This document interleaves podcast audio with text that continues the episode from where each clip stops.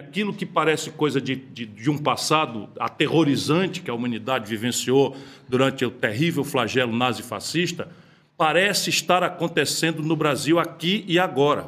Olha, eu só tinha lido coisa parecida nos laboratórios tenebrosos do nazismo, em que pesquisas feitas com seres humanos subjugados eram feitas com consequências mortais que deformavam as pessoas.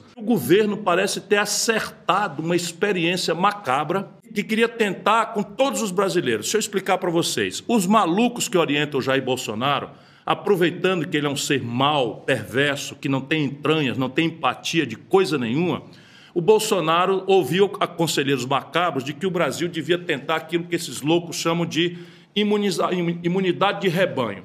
Na maluquice desses doidos, assassinos, genocidas, se todo mundo fosse contaminado ao mesmo tempo, a pandemia seria mais breve. O que eles não sabem é que essa imunidade de rebanho, deixada assim, produziria 6, 7, 8, 10 milhões de mortes, sabe lá Deus quantas mortes seriam produzidas. Mas mais grave do que isso, deixado solto, o coronavírus teria se adaptado muito mais velozmente e muito mais complexamente impedindo que as vacinas tivessem eficácia para prevenir e para debelar essa pandemia.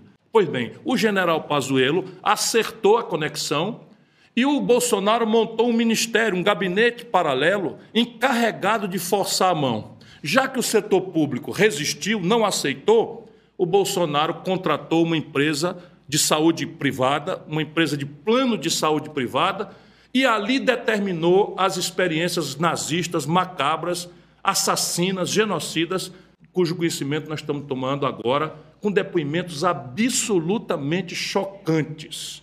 Eles, sem autorização dos pacientes, sem autorização das famílias dos pacientes, fizeram isso. E as pessoas morreram não só de Covid, mas também de sequelas produzidas e provocadas por esse tipo de tratamento precoce anticientífico, que, ao invés de remédio, virou para muitas pessoas, vamos saber quantas pessoas, veneno. Eu vou fiscalizar isso, vou cobrar, mas o que nós precisamos saber agora é isso. Para além de terem prescrito e matado pessoas, fraudaram os documentos do registro de óbito. Isso mesmo, fraudaram o registro colocando causa da morte, outras coisas, outras comorbidades. Nós vamos cobrar a responsabilidade de cada um de vocês agora.